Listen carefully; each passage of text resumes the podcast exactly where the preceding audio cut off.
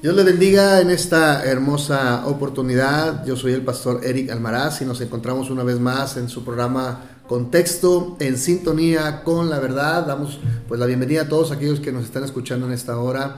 Si usted va en su coche, si usted está trabajando, está escuchando o simplemente en la comodidad de su casa que nos está escuchando, bueno, damos gracias a Dios por esta bendita oportunidad que el Señor nos da. Hoy vamos a ver un tema muy, muy eh, importante también. Recordemos que estamos en nuestra enseñanza, el orden de la salvación. Y bueno, el día de hoy toca ver un tema muy, muy importante, que es el tema de la justificación. Pero antes de empezar, bueno, quisiera presentar en esta eh, oportunidad, me acompañan dos eh, amados hermanos a los cuales estimo mucho en el Señor y que han sido de grande bendición para nuestra vida. Y pues quiero presentar aquí está conmigo Isaías. Hola, ¿qué tal? Mucho gusto. Bienvenido, Este, Isaías. Ya es la segunda, tercera vez creo que estoy invitado aquí. Amén, amén. Es- está muy padre y pues a ver qué nos quiere hablar de Dios el día de hoy. Amén. Bueno, también tenemos a Alexis Acevedo, quien en esta hora es la primera oportunidad que el Señor le concede estar aquí con nosotros y yo sé que pues va a ser de, de mucha bendición también. Y bienvenido, Alexis. Muchas gracias, pastor. Así es, es mi primera vez, entonces estoy preparado para, para recibir todo el conocimiento que Dios nos quiere dar. Amén, gloria a Dios, porque todo lo que estamos viendo y aprendiendo tiene que ver con la palabra del Señor. Entonces, la Biblia dice que debemos crecer en conocimiento y en la gracia de nuestro Señor Jesucristo. Y creo que cada enseñanza que hemos estado impartiendo, si usted la analiza con, con sencillez y humildad, creo que será de grande bendición para nuestros oyentes, para cada uno de nuestros hermanos, sobre todo aquellos que van iniciando en el camino del Señor, pero también para aquellos que quizá ya han caminado con el Señor durante algún tiempo, pues esto les ayuda a afirmar los conceptos y tenerlos más claros, ¿verdad? Me ha tocado ver que hay personas que tienen ya mucho tiempo en el Señor, pero estos conceptos no les son familiares, entonces eh, quiere decir que su, su enfoque no ha sido el debido, pero que cuando empiezan a escuchar estos conceptos les queda mucho más clara la obra que Cristo ha realizado en ellos. Entonces el panorama hacia la obra de Cristo cambia y por lo tanto también la, la perspectiva de la persona de Cristo cambia para ellos. Es decir, ellos entienden lo que tiene que ver con lo que fue realizado en su vida en el, en el acto de la salvación, de su justificación. Y pues esto es algo que nos anima a seguir adelante. Yo cuando en el tiempo en que yo me convertí, estas cuestiones yo no las entendía, pero conforme empecé a estudiar, me di cuenta de la obra de Cristo, lo que realmente incluye y tiene el efecto que tiene la obra en mí. Y entonces eso fue de mucha bendición para mi vida y creo que también lo es para aquellos que pues están en este viaje con nosotros, ¿no? Bueno, pues para vamos a iniciar hemos estado viendo temas muy muy importantes como ah, vimos lo que tiene que ver con el llamado de parte de Dios cuando el Señor llama a alguien para salvarlo, hace un llamado interno. Hemos visto también el tema de la conversión que se efectúa en arrepentimiento y fe. Hemos visto también nuestra unión con Cristo. Hemos visto también el tema de la adopción en nuestro episodio anterior. Pero hoy vamos a ver este tema que es muy, muy importante, que es el tema de la justificación. Amén. Entonces, bueno, pues vamos a arrancar. Primeramente, damos gracias al Señor porque este tema tiene que ver con el, se puede decir que es la eh, vértebra de nuestra salvación. Es decir, es la obra que el Señor ha realizado en nosotros. Romanos 5.1 dice, justificados pues por la fe tenemos paz con Dios por medio de nuestro Señor Jesucristo. Pero ¿entendemos realmente lo que significa esta palabra? ¿Tenemos claro lo que significa, qué significa justificación? ¿O solamente entendemos la parte donde dice que tenemos paz, pero no entendemos la parte que dice justificación? Bueno, pues en esta hora vamos a aclarar este, este concepto de tal manera que usted pueda comprenderlo de una eh, perspectiva diferente a la luz de la palabra. Y bueno, pues para ello vamos a iniciar aquí con mis hermanos este, que están conmigo, van a ayudarme a, participar en esta enseñanza. Amén. Sí, pastor, fíjese, yo tengo una, una pregunta. eh, y, es precisamente yo creo que una de las más, o que principalmente te haces, y es, ¿qué es la justificación? Y en el ámbito de que existen tantas definiciones que pueden hacerlo ver como algo bueno o algo malo que estás, estás un poco confundido y cómo podemos entender eso ya en un plano de, de más contexto. ¿Qué, ¿Qué, es la justificación? Ok, bueno, la justificación en sí, la palabra de hecho es un término legal. Es un término que se utiliza en los tribunales, en las audiencias, porque recordemos que Pablo cuando escribe a la, la carta a los romanos, él está hablando en un lenguaje judicial, en un lenguaje donde prácticamente se conocía esta perspectiva legal, lo que sucedía dentro de un juicio, en una audiencia, él prácticamente está hablando en términos legales y precisamente la justificación eh, lo que es es una declaración legal. ¿sí? Entonces, si quisiéramos definir la justificación, podríamos definirla de la siguiente manera, que es un acto instantáneo de Dios por el cual le imputa al pecador que cree, como don de su gracia, la justicia plena y perfecta de Cristo por medio de la fe solamente. Lo declara legal y perfectamente justo a sus ojos, perdona al pecador de toda injusticia, liberándolo así de toda condenación. De alguna manera, si pudiéramos definir la justificación, es una declaración legal donde Dios declara justo aquel que es culpable. Entonces, eh, si lo pudiéramos entender, es una declaración legal lo que nosotros estamos viendo con la, con la justificación. Amén. Qué, qué, qué impresionante es ponernos a pensar un poquito en cómo esta parte de la justificación es algo tan importante que muchas veces no, no conocemos, simplemente no lo, no lo tomamos como algo en cuenta al momento de vivir nuestra vida. Y una vez que nosotros empezamos a entender el peso de lo que la obra de Cristo significa en nuestras vidas, es cuando realmente empieza a cambiar nuestro, nuestro propio estilo de vida a sí mismo, porque entiendes que tú no merecías ser llamado justo o ser declarado justo, y sin embargo, ese fue el precio que, que, Cristo pagó. Incluso cuando sabía que le íbamos a dar la espalda, cuando fue humillado, Él siguió dispuesto a hacerlo. Y creo que entrar en esa conciencia es un factor que puede influir mucho en la vida de las personas. Totalmente, porque la justificación es un acto dentro de la gracia de Dios. O sea, el que Dios nos declare justos cuando realmente nosotros somos culpables entonces, esto es un acto de gracia de parte de Dios. La justificación encierra, como les decía ahorita, es la eh, columna vertebral de la redención, porque es ahí donde se otorga la gracia de parte de Dios al pecador, ¿verdad? Pero yo tengo, tengo una pregunta. Podemos entender que justificado es todo aquel que es declarado fuera de culpa, pero entonces hasta qué punto se extiende ese libre de culpa a través de nuestras acciones. Y, eso me hace pensar, ¿cuántas personas no existirán que son devotos de una forma justa hacia otra religión? Y me hace cuestionarme entonces si cuál es la religión correcta o qué religión existe o, o cómo nosotros podemos tener esa certeza de qué religión estamos siguiendo o cuál debemos seguir. Ok, cuando hablamos de religiones debemos entender eh, esto. Si bien es cierto, hay sin número de religiones, ¿sí? O sea, existen religiones que son muy reconocidas mientras otras quizá están eh, en lo oculto. Sin embargo, todas las religiones, este, excepto el cristianismo, todas tienen que ver con obras. Es decir, cualquier otra religión, podríamos definir esto en cuanto a religiones que solamente existen dos.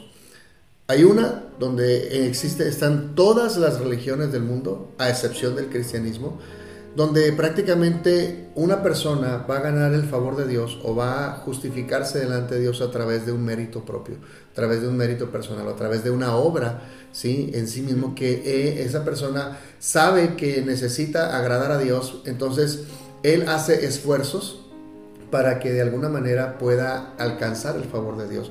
Y esto lo hace a través de una obra. Entonces él sabe que si llega el día en el que tiene que estar frente a Dios, que tiene que estar ante el tribunal de Dios, pues él tiene que pasar la prueba, tiene que pasar la baranda, como comúnmente decimos, pero lo tiene que hacer a través de un mérito propio, porque es a través de una obra. Entonces todas las religiones, a excepción del cristianismo, se basa su salvación en obras. Es decir, todas tienen que empezar a, ganar méritos, a ganar puntos delante de Dios para que cuando llegue aquel día, ¿sí? Entonces esa persona lleve puntos a favor. Y de hecho por eso mucha gente existe hoy que están esforzándose a través de un mérito propio, están ellos tratando de eh, obtener el favor de Dios cuando Dios vea en el rostro de Dios, según ellos piensan, que eh, lo que hicieron bueno, pues de alguna manera les va a contar a favor, van a tener puntos. Por eso hay gente que dice, cree que hay gente más buena que otra, entonces tienen mayor confianza porque ellos son más devotos o simplemente se han esforzado más que otros. Entonces cuando lleguen delante de Dios ellos piensan que Dios de alguna manera va a tomar en cuenta todo lo que ellos hicieron. ¿no? Entonces todas las demás religiones, como repito, a excepción del cristianismo, tienen su mérito en la obra. Es decir, todos se esforzarán a querer hacer algo, ¿sí? De tal manera que cuando lleguen con Dios, ellos puedan salir librados. Sin embargo, el cristianismo, a diferencia de cualquier otra religión, el cristianismo solamente no es por obras. De hecho, es algo que eh, tiene muy, muy marcado lo que es el cristianismo. Nosotros como creyentes entendemos que la palabra del Señor nos enseña que ninguna carne, es decir, ningún hombre, ninguna persona en sí misma puede ganar el favor de Dios o será justificada delante de Dios o será declarada sin culpa delante de Dios solo a través de la fe en Jesucristo. ¿sí? Entonces, cuando hablamos de religiones, para evitar entrar en cada religión, podríamos decir que el cristianismo es quien realmente define, como la escritura lo enseña, que la justificación es a través de la fe. Es decir, no pueden intervenir nuestras obras porque nuestras obras de hecho, la palabra de Dios dice que aún nuestras mejores obras son como trapos de inmundicia delante de Dios. Y cuando hablamos de un trapo de inmundicia, bueno, si nos eh, este, eh, viajamos al Antiguo Testamento, un trapo de inmundicia se le llamaba aquello que usaban las mujeres ¿sí? en su periodo menstrual. Entonces ellos, como en este tiempo no hay el tipo eh, de instrumentos sanitarios como una toalla sanitaria de hoy, pues no era la misma que en, el Antiguo Testamento, en aquel tiempo. Entonces, lo que usaba una mujer tenía que ser desechado inmediatamente por causa de la contaminación. Bueno, la Biblia dice que aún la mejor obra de cualquier persona es como un trapo así de sucio, de contaminado. O sea, ante Dios ninguna obra podrá justificarle. ¿Por qué? Porque la Biblia dice que todo está afectado por el pecado. Entonces, ninguna obra nuestra puede ganar el favor de Dios. Y entonces el cristianismo tiene su base en la palabra de Dios que nos enseña que el hombre solamente puede ser justificado delante de Dios a través de la fe en Cristo, el Hijo de Dios. Entonces esa es la diferencia entre la religión por obras y la religión por la fe, que en este caso, bueno, es el cristianismo. Qué interesante.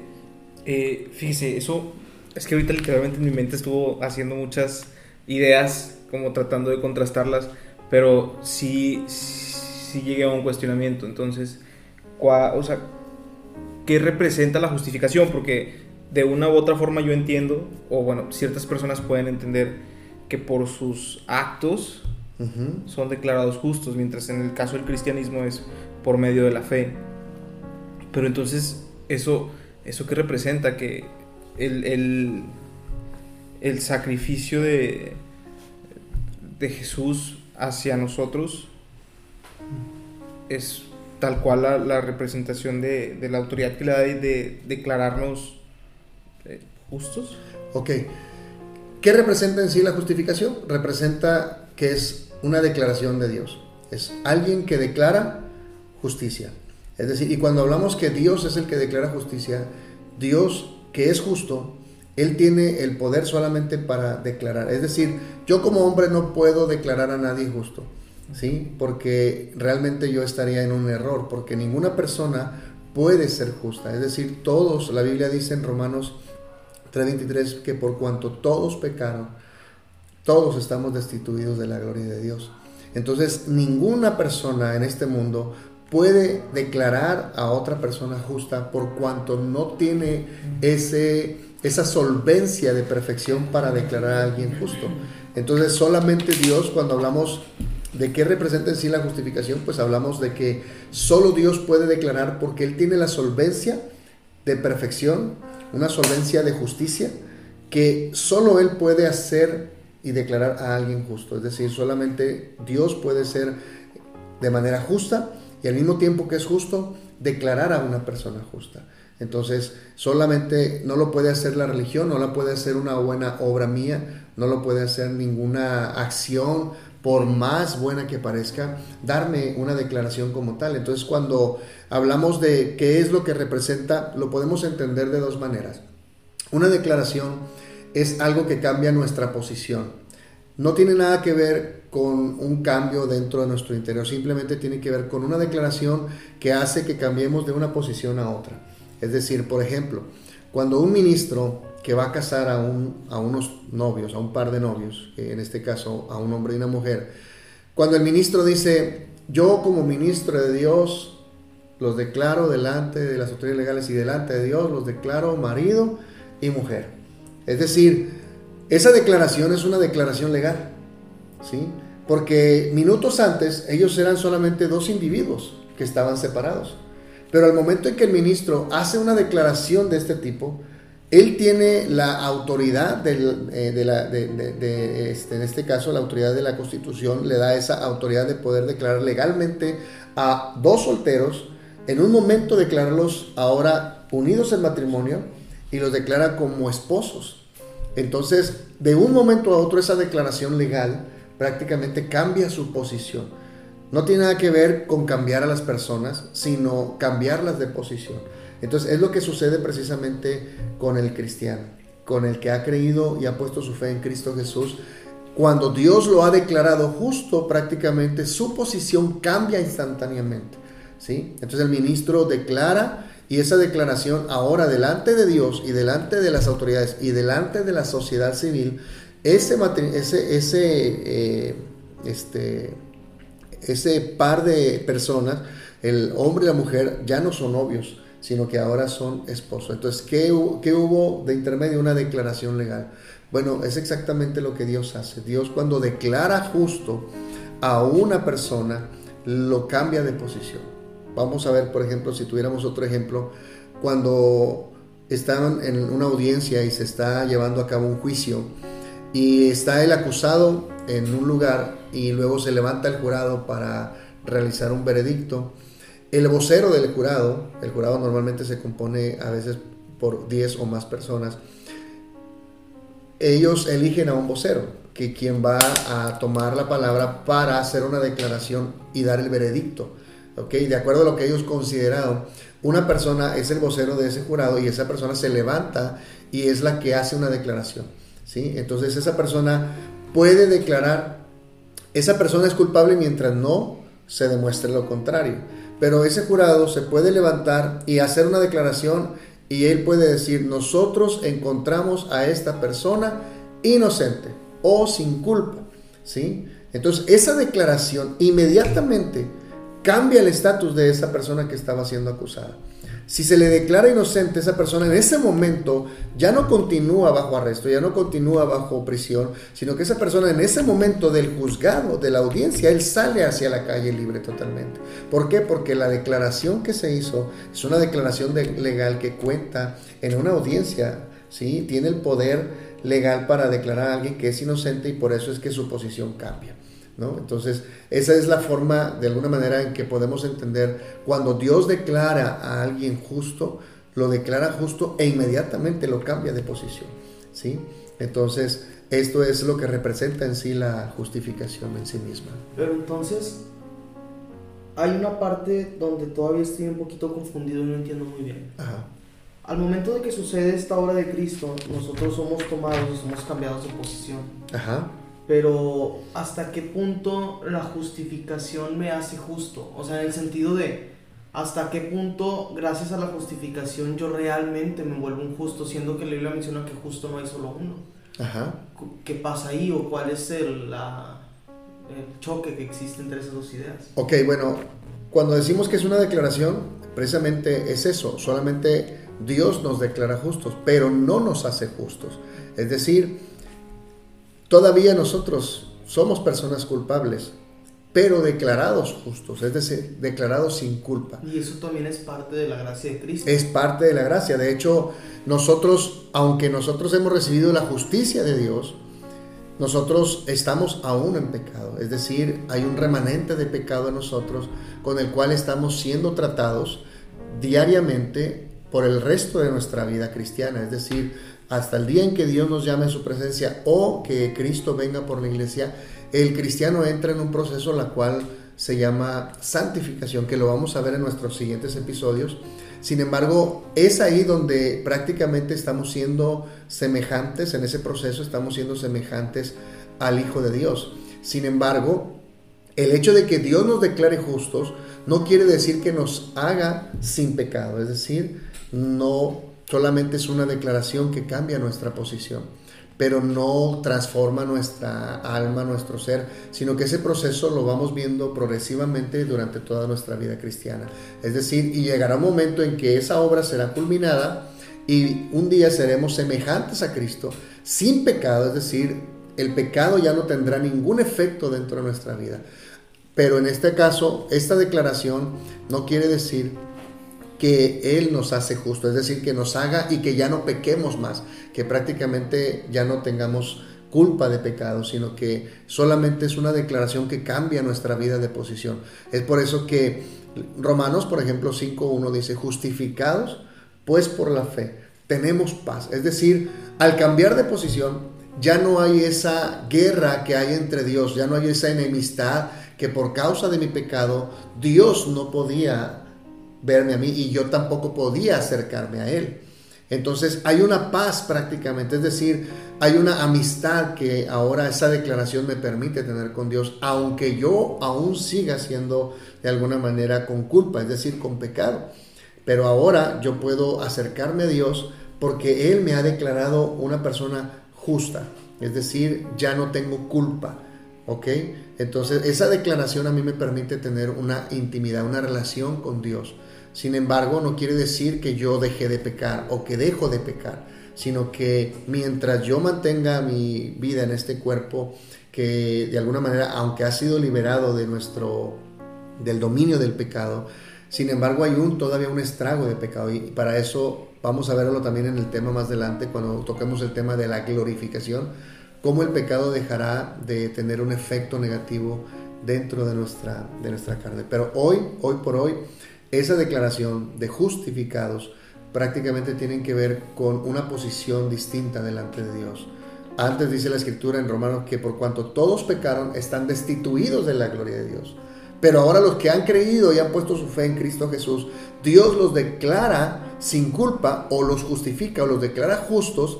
Sin embargo, ahora cambian de posición y por eso ahora tenemos acceso a Él. Y Él de hecho tiene eh, una relación ahora con nosotros. ¿verdad? Entonces, de alguna manera, esto tiene que ver con ese eh, efecto de ser declarado justo. Muy, muy interesante, pastor, pero, pero eso me, me, deja pensando, y perdón que, que quiera, que, que parece que le estoy dando la contraria para nada, solamente de verdad tengo la curiosidad. Eh, estaba viendo esta cita que es Proverbios 17:15 y dice, el que justifica al impío y el que condena al justo, ambos son igualmente abominación a Jehová. Entonces me, me hace preguntarme, ¿cómo es que Dios, que es un Dios de justicia, puede hacer que Jesús o Jesucristo nos declare libres de culpa, siendo que estaría justificando al impío? Y, eso no sería una abominación entonces a Jehová. Es muy buena tu pregunta y creo que la misma palabra tiene, tiene respuesta. Es decir, la Biblia dice, y precisamente Dios mismo eh, inspira la palabra, el Espíritu Santo inspiró esta escritura que tú me acabas de mencionar. ¿Qué sucede en este caso?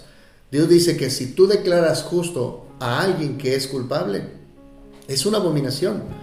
Y si tú declaras culpable a alguien que es justo, también es una abominación, es una injusticia, pero llama algo abominable, es decir, algo que Dios no puede tolerar, algo que Dios no puede soportar. Pero ¿cómo encajaría esto en la doctrina de la justificación? Si en este caso estamos viendo que la declaración que Dios hace se la hace a un culpable. Entonces, ¿cómo nosotros, siendo culpables, somos declarados justos por Dios y Él sigue siendo justo? ¿Sí? Por ejemplo, en cualquier eh, juzgado, eh, vemos que hemos, ¿cuántos casos no hemos visto?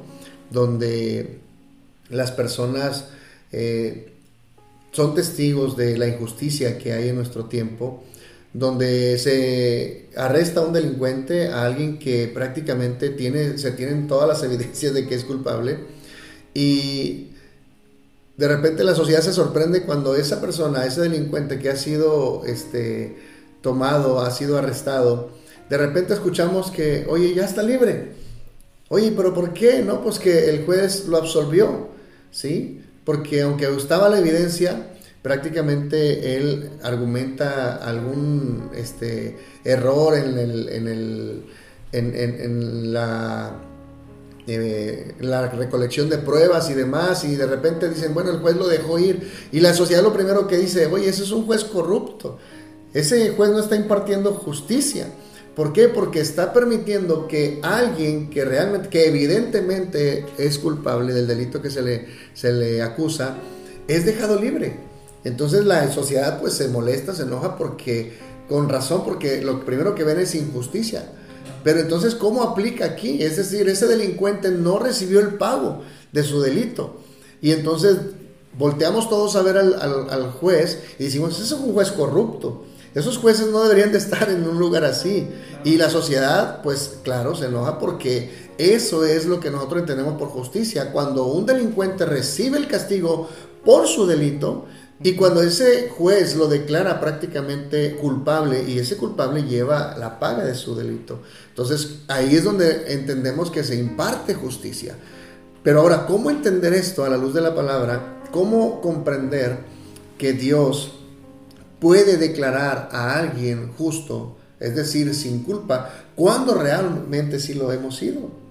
Entonces, ¿qué pasa aquí? ¿Cómo sucede esto? Bueno, esto también les comento, está en la palabra del Señor. Les decía, Romanos 3:23 dice que la paga del pecado es muerte y todos hemos pecado. Todos hemos pecado. Es decir, pero entonces, ¿por qué no recibimos el pago del pecado? ¿Por qué se nos declara justos? Si la Biblia dice que nuestra paga debería de ser la muerte por ese pecado, por nuestro delito, por cuanto hemos transgredido, violentado los mandamientos de Dios, entonces nuestra, nuestro castigo debería de ser la condenación eterna. Ese realmente es el... Eh, eh, si alguien quisiera actuar con justicia, eso es lo que merecemos por nuestra maldad, nuestra iniquidad, nuestro pecado que ha ofendido continuamente a Dios. La Biblia dice que eso es lo que realmente merece el pecador una condenación eterna. Si Dios impartiera justicia como nosotros la entendemos, pues todos nosotros iríamos camino a la condenación eterna, al fuego, al lago de fuego, inmediatamente. Pero ¿qué sucede aquí? Bueno, aquí existe la intervención de Dios. ¿Cómo puede Dios declarar justos a aquellos que son realmente culpables sin participar, sin participar en algo abominable, como lo decías tú? Bueno, y al mismo tiempo entendemos esto, que el acto declarativo de Dios de la justificación se basa en un acto constitutivo que se le conoce como la imputación. Muchos pensamos que como hemos sido librados de la condenación eterna, pues esto quiere decir que todo salió bien y nadie vio y nadie pagó por lo que nosotros hicimos. Sin embargo, eh, realmente se impartió justicia. Pero ¿cómo que se impartió justicia si nosotros, siendo que éramos culpables, ahora somos libres de condenación? La Biblia dice en Romanos 8.1, ahora pues ninguna condenación hay para los que están en Cristo Jesús. ¿Cómo es eso? ¿Cómo es que somos libres de condenación cuando sí realmente éramos culpables? Y al mismo tiempo decir que se impartió justicia con nosotros. Entonces, bueno, estamos entendiendo esto a la luz de la escritura, que lo que dice Proverbios es una realidad que cuando alguien declara justo al que es culpable, eso es abominación.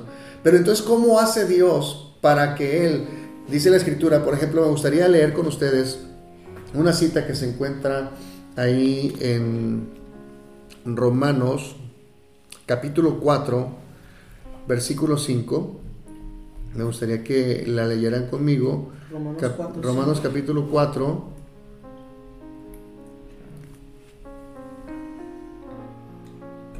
4, versículo 5. Ajá. 4, 5. Dice, mas al que no obra, sino cree en aquel que justifica al impío, su fe le es contada por justicia. La Biblia dice que Dios es el que justifica al impío. ¿sí? Cuando nosotros hemos creído en Cristo, la Biblia dice que Dios, precisamente ahí, dice que Él justifica al impío. Precisamente como que parece una paradoja, es decir, que es una paradoja, es una aparente contradicción algo que se contradice. Pareciera que Romanos capítulo 4, verso 5 se está contradiciendo con lo que dice Proverbios capítulo 17. Pero esto no es una contradicción, solamente aparenta ser, por eso le digo que es una paradoja.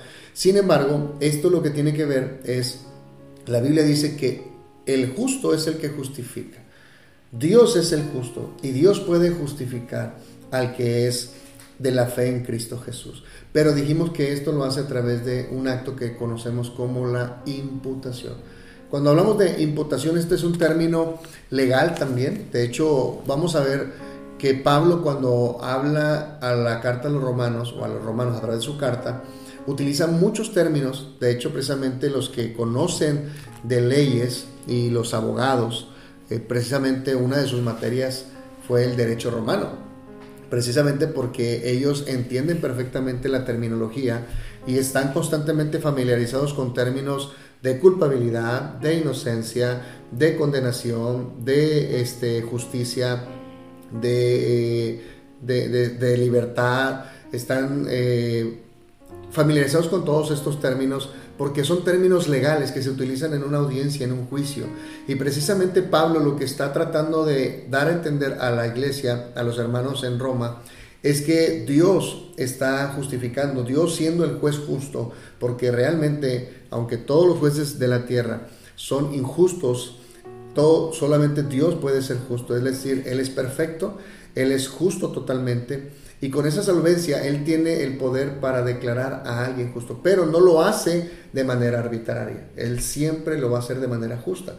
Como Dios puede mantener su justicia, porque la Biblia dice que Dios es justo y el que justifica el impío. Entonces, ¿cómo un Dios que es justo puede mantener su justicia cuando declara a alguien sin culpa siendo culpable? ¿Sí me explico? ¿Cómo podemos entender esto? ¿Cómo podríamos decir, bueno, Dios lo hace a través de lo que se conoce como la imputación? La imputación, bueno, la palabra imputación significa tomar en cuenta, acreditar o reconocerle a alguien algo.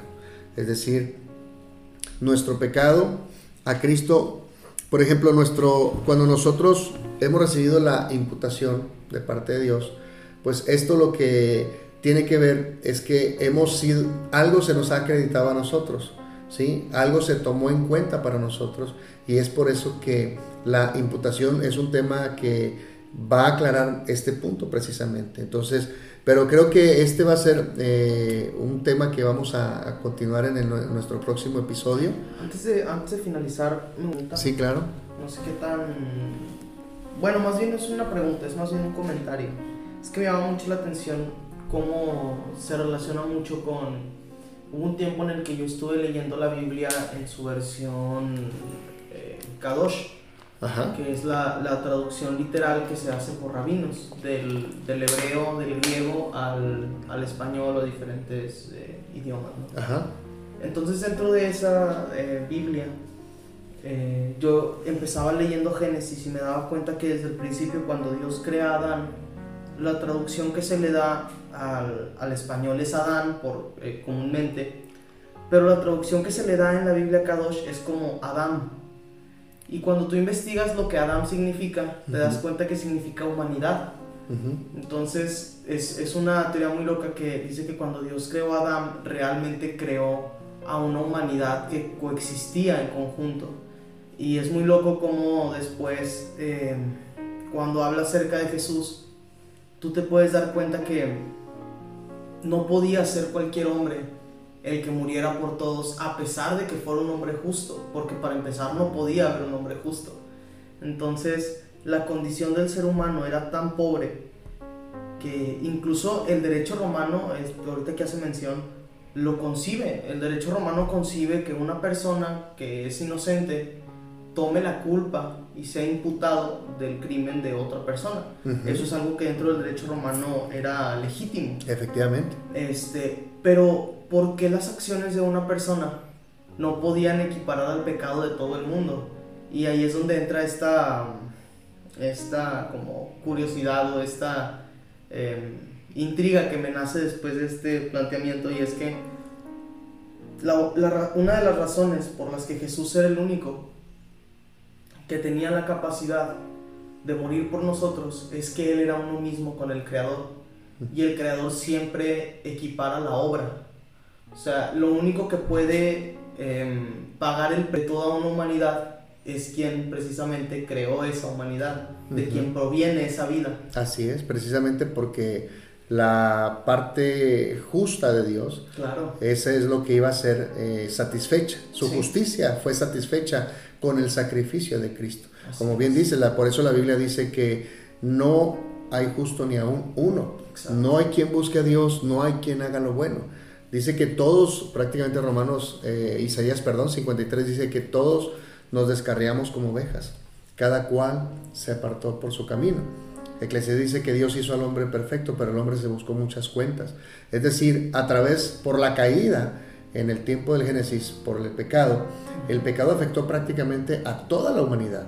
Entonces, cualquier persona que viene a este mundo viene prácticamente afectado por el pecado. Y es por eso que todos los estragos que vemos es una afectación directa del pecado. Entonces, nadie puede justificarse delante de Dios por un mérito propio. Nadie puede llegar al estándar que exige Dios para que de alguna manera Dios pueda otorgarle el favor. Solamente en esta tierra ha venido una persona, ¿sí? Que eh, pudo satisfacer la justicia de Dios y pues en este caso es su propio hijo. Tuvo que venir precisamente porque era necesario que viniera por cuanto ningún hombre en este mundo podía satisfacer, podía cumplir las demandas de la ley de Dios. Entonces para esto fue necesario que Cristo se encarnara y tomara forma de hombre, es decir, Él se hizo como uno de nosotros, tomó nuestra naturaleza humana y en ese sentido Él cumplió la justicia perfecta, de manera perfecta y cabal de su Padre. Entonces, precisamente lo que tú hablabas en el sentido de que alguien tenía que tomar es lo que tiene que ver con el tema de la sustitución. Es decir, este, eh, Dios eh, ve esta parte y lo vamos a ver también. Me gustaría que eh, lo planteáramos en nuestro siguiente episodio, tanto la imputación como la sustitución, que son temas que vamos a entender de manera más clara y que nos va a ayudar un poco a comprender lo que sucedió en nuestra vida, ¿verdad? Amén. Bueno, pues vamos a... Sin duda que... Wow. wow. Sí, no, de verdad es que me quedé callado un momento porque este, de verdad estaba procesando todo, toda la información que estaba pasando por mi mente que dije, ok, tengo que callarme y escuchar porque es importante poner atención antes que, que hacer cualquier cosa. Entonces, no, pues este, muchas gracias muchachos. Vamos a continuar en nuestro siguiente episodio precisamente con este tema tan importante de la justificación para entender más allá de lo que a veces solamente podemos comprender de manera superficial, pero creo que es importante entender cómo fue todo este proceso, que es un proceso legal, pero en una legalidad que va más allá de la legalidad humana. sí, así es, que es una legalidad que tiene que ver con Dios y su justicia y su perfección, su santidad y que esto nos va a ayudar a entender a nosotros y aún más admirar más la gracia de Dios para con nosotros. Amén. Principalmente. Así es. Bueno, muchachos, pues muchas gracias por estar con nosotros. Un gusto, pastor. Un gusto, Esperamos, esperamos poder estar en el siguiente episodio también. Este, y sin duda, qué, qué gratificante, es una conversación tan amena. Este, muchas gracias por el espacio, por, por la oportunidad de compartir principalmente este, pues que Dios lo siga utilizando para el bien del reino. Amén y gracias a ustedes por acompañarme y bueno, a todos los que nos están escuchando, Dios bendiga sus vidas ricamente y nos escuchamos en nuestro próximo episodio y este es su programa Contexto en sintonía con la verdad. Bendiciones y buenas tardes.